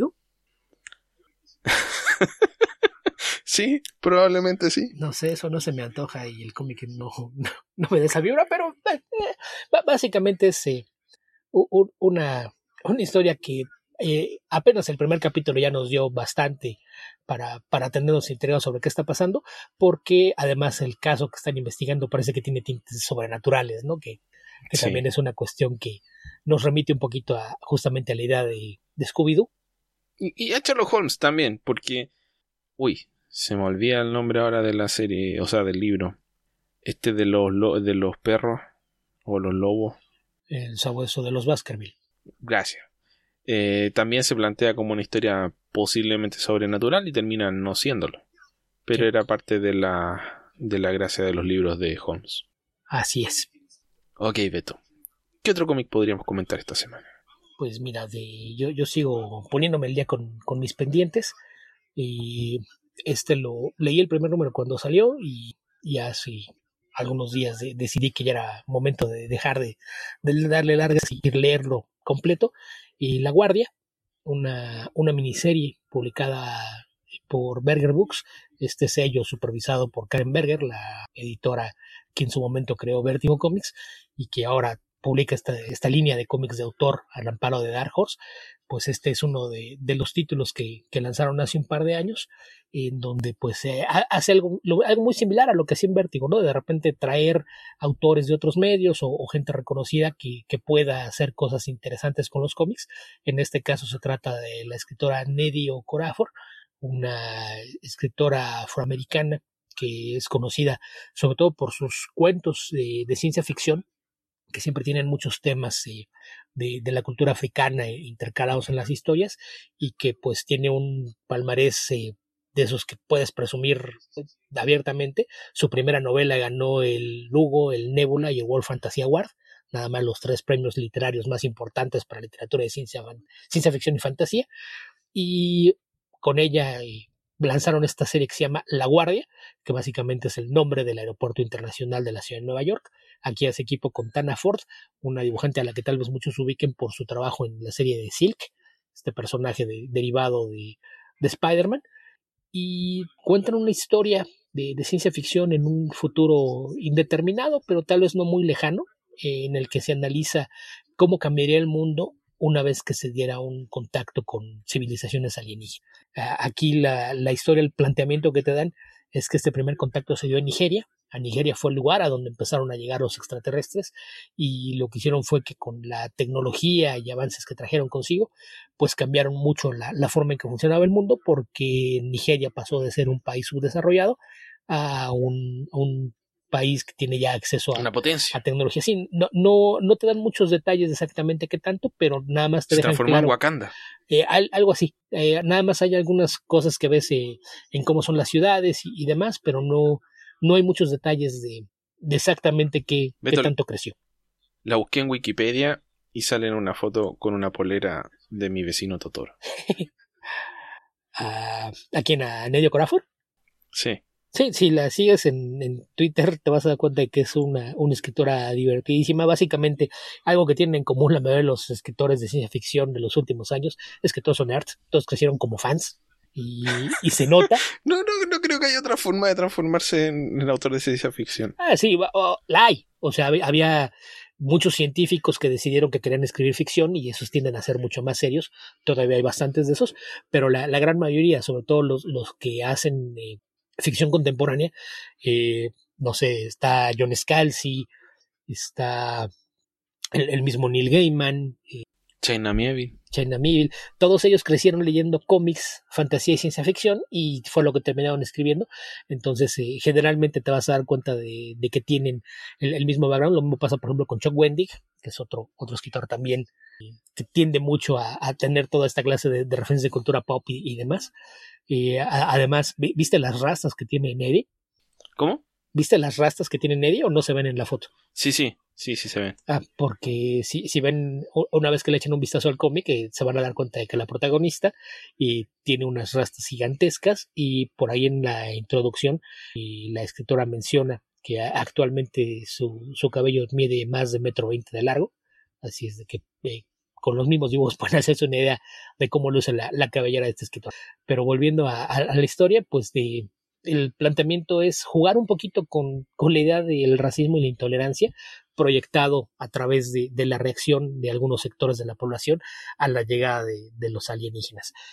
porque aparte no, no fue solamente una especie, sino que básicamente eh, la, Tierra se convierte en un, en un lugar al que una vez que nos, nos encontraron, pues se corrió la voz y, llegan especies de toda clase de mundos. Eh, ahí hay que resaltar mucho el trabajo de diseño de Tana Ford, que te crea, eh, hay muchos alienígenas que son basados en plantas, pero hay muchos que están basados en animales, hay otros que no, no tienen formas, entonces todo el trabajo de diseño le, van a encontrar muchos detallitos al arte que no son cosas que, que tengan que ver directamente con la trama, pero me parece que visualmente ayudan a construir este mundo y lo hace de una gran manera.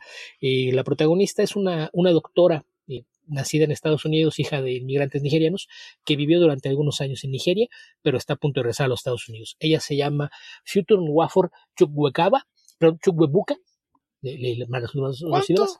Future Nwafor Chukwebuka. Chukwebuka es una sola palabra, es, su, su, apellido. O sea, su nombre es Future Nwafor y se pide Chukwebuka. Es la doctora Chukwebuka eh, que mientras vivió en Nigeria y tenía un prometido, que era Citizen Rafael Nuavara, y él da clases en la universidad, ella tenía su, nombre es Citizen. Sí, sí, ella se llama Future y él se llama Citizen. ok. No, eh, eh, una vez que leas la, la historia, entiendes mucho lo que hace con los nombres, eh, porque todos tienen algún nombre eh, en una lengua natal en africano y alguna palabra en, inglés que tiene un significado más. Entonces, todo esto tiene mucho que ver con la forma en la que va hablando la historia. Eh, en el caso de Future, ella está embarazada y decide regresar a los Estados Unidos. la cosa es que en Estados Unidos el, el, único aeropuerto que se está habilitando para hacer un puerto espacial que reciba también a pasaje intergaláctico es justamente el aeropuerto de Nueva York, el, aeropuerto La Guardia. Entonces, y cuando llega, pues tiene que pasar por la fuerte ciudad del aeropuerto, ves la, fila llena de, una mezcla de humanos y alienígenas, y todo el tiempo hablando con alguien, eh, pareciera que estuviera hablando con su bebé en su vientre, pero una vez que, pasa toda la seguridad, te das cuenta de que no era así, porque en su bolsa de mano trae un, eh, no, no, no sé cómo llamarle, ella se refiere como un bulbo, pero no, no es exactamente un bulbo porque es más grande, se ve, no sé, como el tamaño de dos puños juntos, una, una bolita de una planta, y, una vez que salen, la, abre, la planta se, se, extiende, se abre, saca hojas e incluso flores, y resulta que esta planta en realidad es un extraterrestre que además habla. Entonces, eh, una vez que, que ya cruzan toda la seguridad, pues dice que, que van a ir a buscar a, su abuela, su abuela vive en, la ciudad, es dueña de, de, unos departamentos que renta, van a ir a, vivir con ella y el plan es establecerse ahí. Conforme avanza la historia entiendes que tenían que salir de, de Nigeria porque había dejado en un lugar seguro para, para la planta y la planta le, le dice que, que, está muy emocionado por conocer un lugar nuevo y que lo que le preocupa es el clima porque al parecer es mucho más frío que la África que había conocido hasta entonces. le dice que lo, que lo primero que quiere hacer es tomar un, nombre, que será su nombre americano, y la planta decide adoptar el nombre de Let Me Live, déjenme vivir. Entonces es, eh, que juega mucho con, con los nombres de los personajes, y muchas de, las referencias que hace de, jugar con, las metáforas y, hacer referencias a situaciones del mundo real no son nada veladas. Es evidente que, que mucho de lo que hace es una crítica a la política de inmigración de los Estados Unidos y la, la, historia básicamente surgió unos meses después de que se firmó la orden que tenía este veto para viajar desde ciertos países y a lo largo de la historia aquí descubrimos que, que eso está pasando en, en, esta historia, ¿no? Ella decide que es momento de, de regresar a, a, su país, abandona a su prometido pese a estar embarazada y por la seguridad de, de la planta que es eh, su, su amiga y juegan un poquito con esta idea de, de, que los países africanos son mal vistos porque es el lugar en donde llegaron los alienígenas y no quieren que haya alienígenas en los Estados Unidos.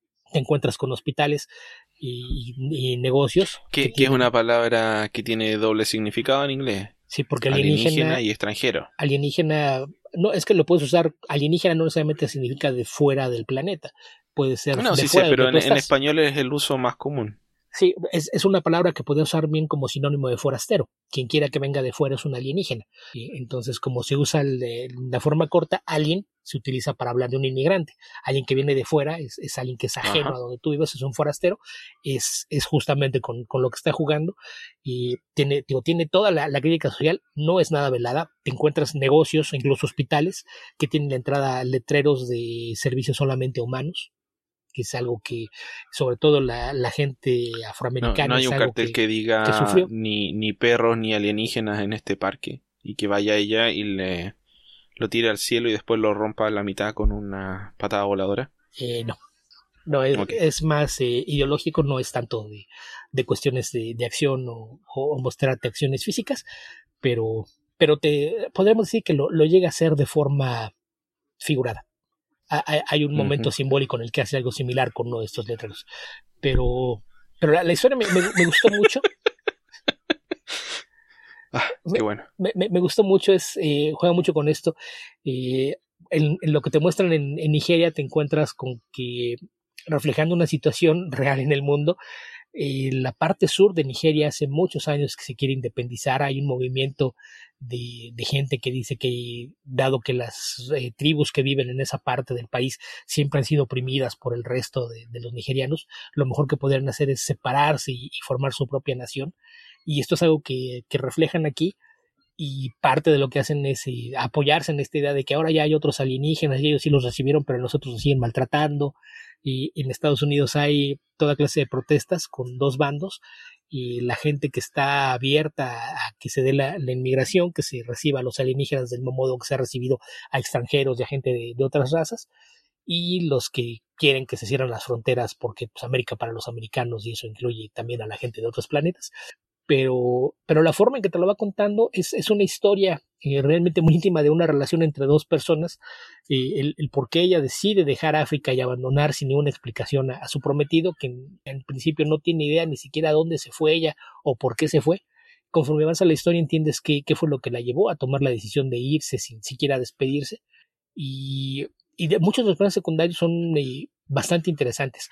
Su abuela es una abogada de inmigración entonces tienes escenas en donde va la última noche que pueden entrar todavía gente de algunos países al, país a, sacar a tres estudiantes que vienen de Sudán para estudiar en la universidad, porque ya los detuvieron, aunque faltan horas para que entren en vigor el, veto, los tienen retenidos en el aeropuerto, no, no les permiten la, entrada. Y te muestra la, la clase de, revisiones sin sentido a las que lo someten en, en, los aeropuertos solamente por ser de otro color o por venir de un lugar distinto y, y juega mucho con, con esta idea de, de por qué ves mal a, a, quienes son distintos, que me parece que es una, una forma muy interesante de hacer la, la metáfora y en general muchos científicos dicen que eventualmente vamos a tener contacto con, con especies de otros planetas y una pregunta que te ayuda a plantear esta historia es, ok, una vez que, que tengamos contacto con gente de otros planetas, si a veces no, no, no admites que hay alguien que tenga un color de, de, piel distinto al tuyo o que tenga una creencia religiosa, ideológica distinta a la tuya, cómo vas a reaccionar cuando te encuentres con gente que no tiene ni siquiera una apariencia similar en términos generales o, o que tal vez ni siquiera es la, la misma clase de, formas de vida, ¿no? El, el hecho de haber usado a, muchos alienígenas con plantas me parece que ayuda un poquito poner esto en perspectiva. Si, si como humanos no, no, te, no te aceptas que, que somos iguales, ¿qué va a pasar cuando llegue gente de otras especies? Entonces, en, términos de me parece que es una historia que funciona bastante bien. No es muy larga. Son, fue una miniserie de cuatro números. El, el TP tiene 120, 130 páginas. Y no trae muchos extras, pero los extras que traen son, son muy, muy agradables. Trae algunos eh, diseños de Terraford para los personajes principales y mucho de, lo que tienen estos diseños, si te das cuenta, el, trabajo de la construcción del mundo, ¿no? Porque incluso los, los aretes de los personajes, el tipo de lentes, la forma en que arregla el cabello, el tipo de reloj y joyería que usan los personajes, todo tiene un significado en, por qué se decide hacerlo de, cierta forma. En una página explica eh, su proceso de dibujo, que es que hace un, boceto digital, y después lo, lo imprime y generalmente en, azul claro, para que es lo, que utilizan muchos artistas para hacer esto, para ya con, un lápiz y, tintas darle forma al dibujo final antes de, volver a escanearlo para mandárselo al colorista. Entonces es, es, un tomo que la verdad es que vale mucho la pena y si, si no han entrado a, lo que ha estado haciendo Karen Berger con, con Berger Books, creo que es algo que vale mucho la pena. Eh, si les gustaban los cómics de Vértigo, es muy probable que todo lo que ha sacado este sello también sea de su agrado, porque son historias y bajo la misma filosofía de expandir un poquito los, los, alcances de lo que se puede hacer con, con el medio del cómic para contar historias más allá de los superhéroes. Entonces, en términos de ciencia ficción, Creo que es una historia que aunque no ofrece muchas cosas nuevas temáticamente, lo hace de una forma muy inteligente. El dibujo de Eterna Ford es muy bonito, es un trabajo muy, muy limpio. El diseño de, de los lugares y la, forma en la que retrata las, ciudades y la arquitectura de incluso el, complejo en donde viven eh, Future y, su abuela es algo que, que, es muy agradable a la vista. El trabajo de, color eh, es una paleta bastante viva que, que ayuda a destacar justamente el, trazo limpio de, de Tanafor, el color es de, John Devlin. Y, y, la verdad es que vale mucho la pena. Yo se las recomiendo bastante. Eh, la Guardia, publicado por Berger Books, un subsello de Dark Horse Comics. Ok. Suena, suena bien. Me recordó un poco. Eh, no, nada que ver, pero me recordó un poco a Hombres de Negro. En, aspectos visuales, creo que sí, sí habría. Temáticamente, no tanto, porque sí, sí me parece que está mucho más sentada en la realidad.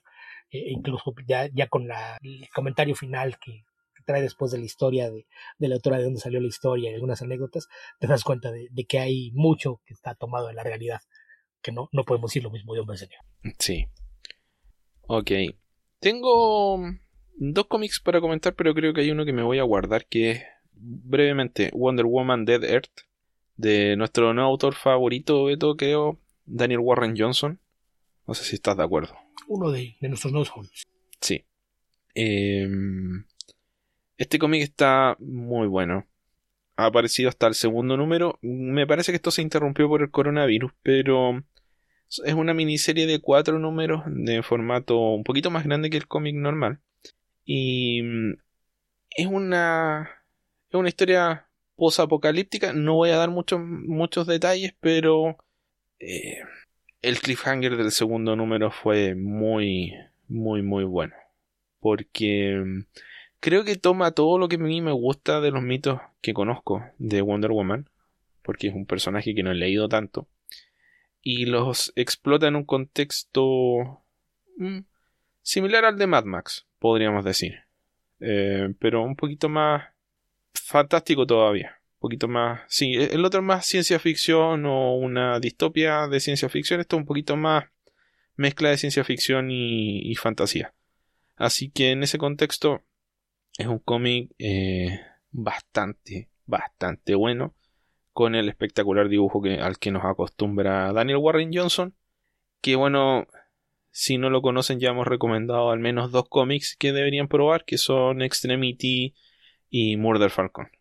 Y el otro cómic que quiero comentar, Beto. Y este ya un poquito más detalladamente es Royal City.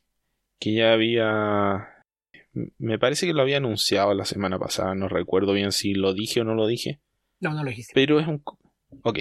Es un cómic de Jeff Lemire, publicado a través de Image Comics, y es una serie de 14 números. Es una serie regular que duró 14 números no porque no vendiera bien, sino que fue de muertes naturales, Beto. De causas naturales.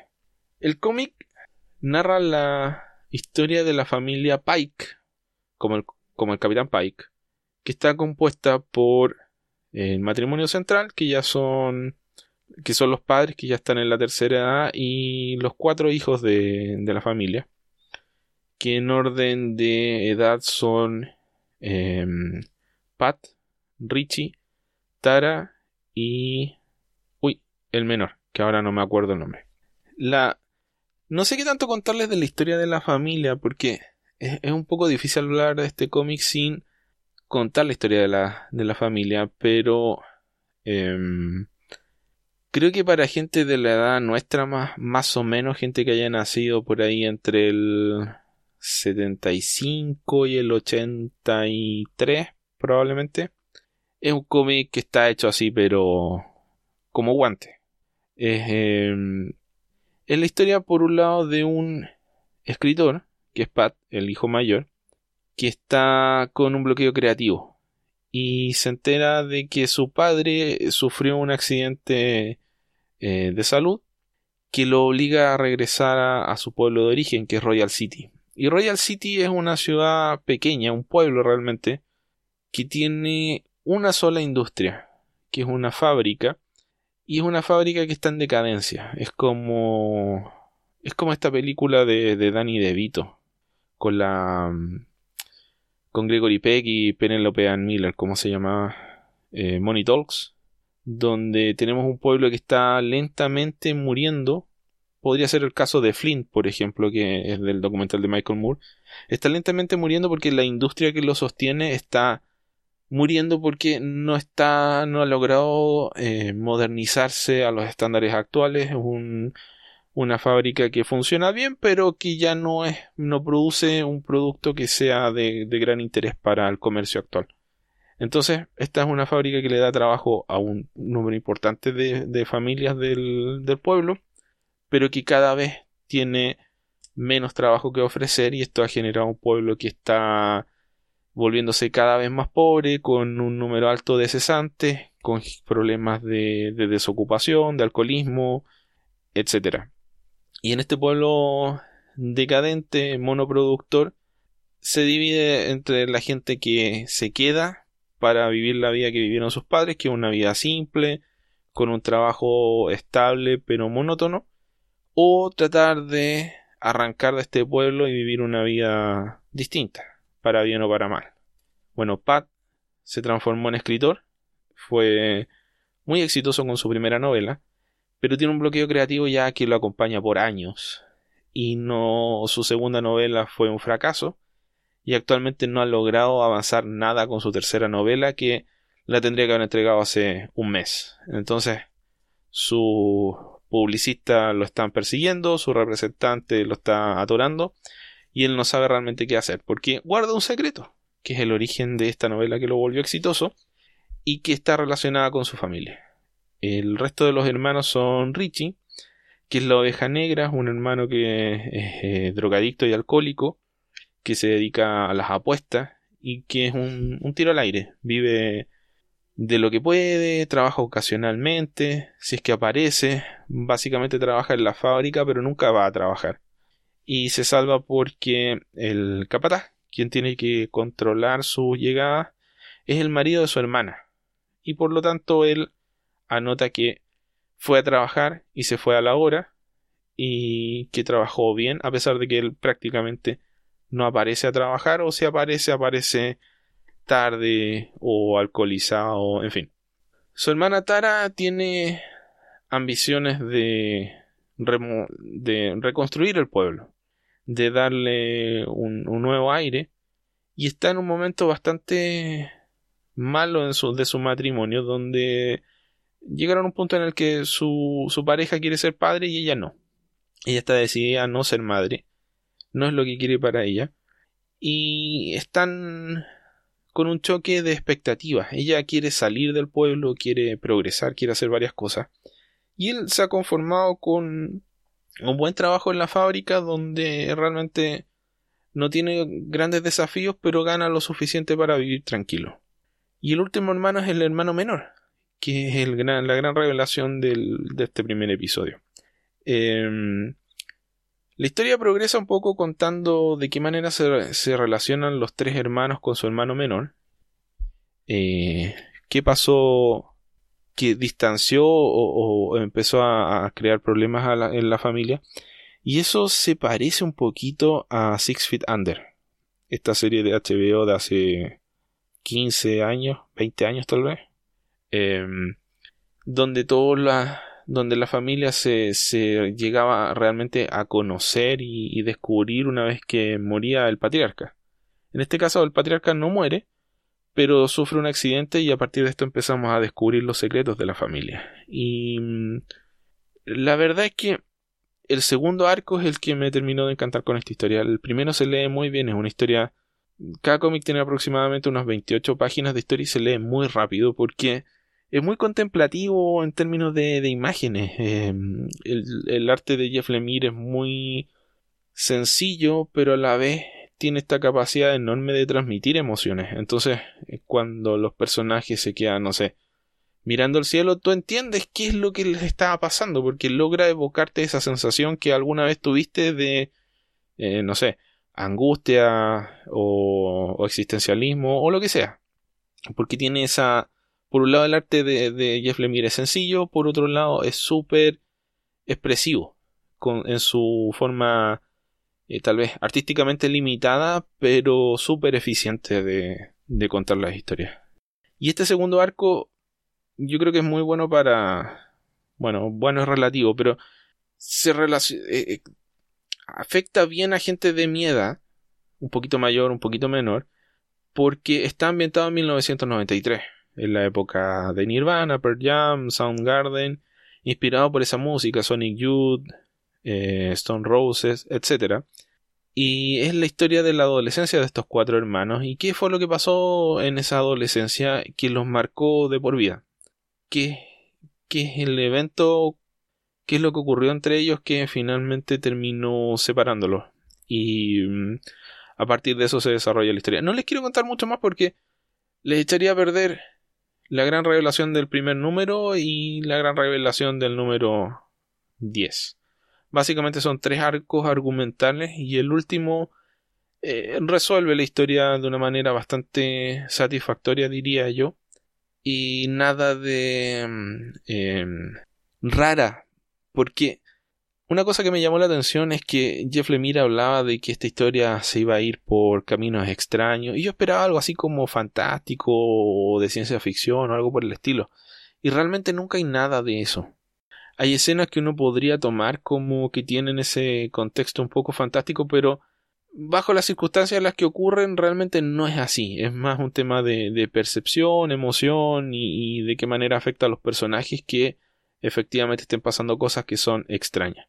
Pero hay una serie de secretos que los personajes guardan entre sí y que de a poco se van revelando sin que sean frutos de conflictos que se viven en ese momento, sino que más bien una eh, el, accidente del papá funciona como un catalizador. Hay varias cosas que se mantuvieron en cierto status quo y acá o, o, este evento les da la fuerza para tomar decisiones o los obliga a tomar decisiones más específicamente en algunos casos. Así que creo que es una, una buena historia para tomarla así un poco por el camino de la nostalgia en algunos casos y en otros como el camino de la reflexión eh, comparándolo, guardando las salvedades obviamente con la, propia, las propias vivencias.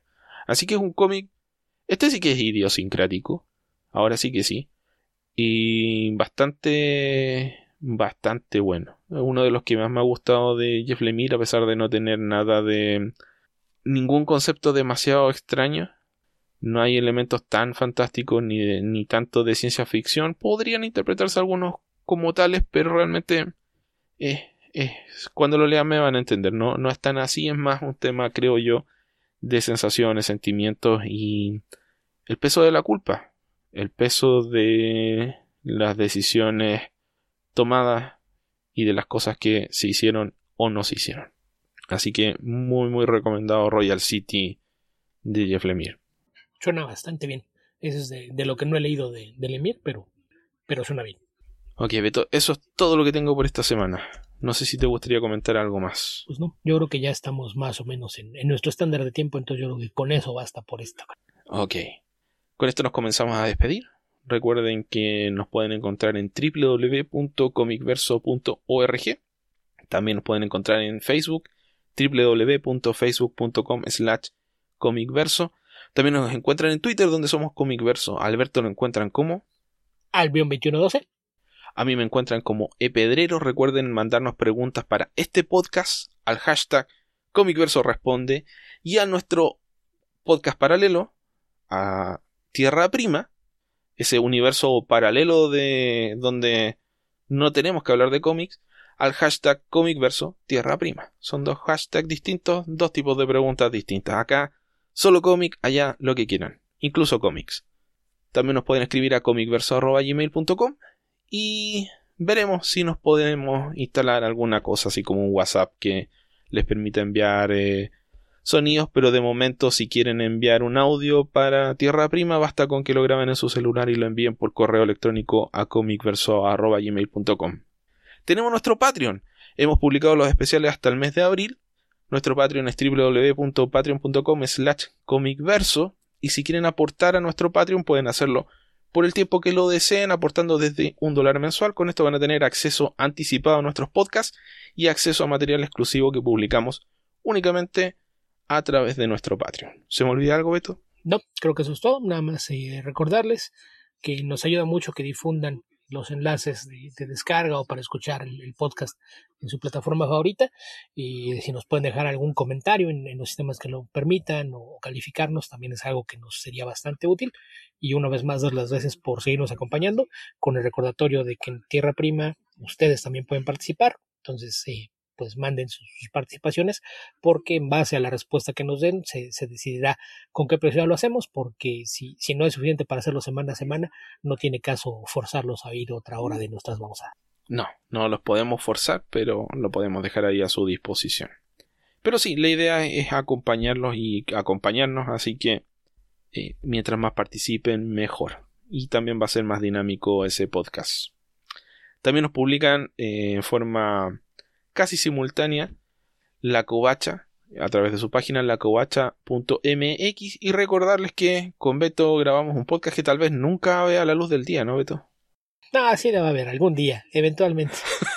Como mencioné hace un rato, grabamos eh, con eh, nuestros amigos de Comicase, donde también colaboro, un especial dedicado a, los cómics de Amalgam, este crossover entre Marvel y DC, donde mezclaron a sus personajes, pero fue un, una grabación caótica con muchos canales, muchas pistas de audio y demás.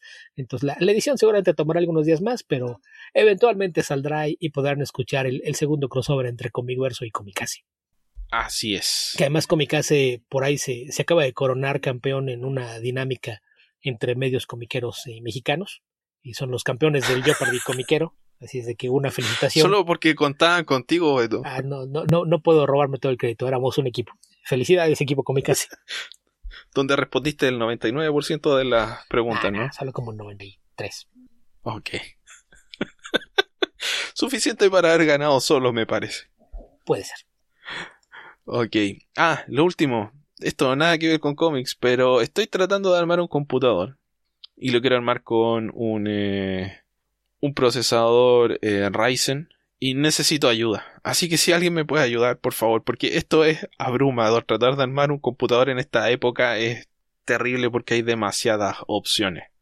Y de hecho me acabo de enterar que lo mejor es que espere dos meses porque van a salir unas placas madres nuevas que son bastante mejores que las que existen actualmente. Así que de momento, si alguien me puede ayudar, me puede ofrecer consejo y tiene tiempo para responder preguntas, le pediría que, que me contacte, por favor. Así que ahora sí, habitantes del futuro, donde sea que estén y cualquiera que sea el momento en el que estén escuchando este podcast, que tengan ustedes muy buenos días, muy buenas tardes o muy buenas noches. Cuídense. Hasta la próxima.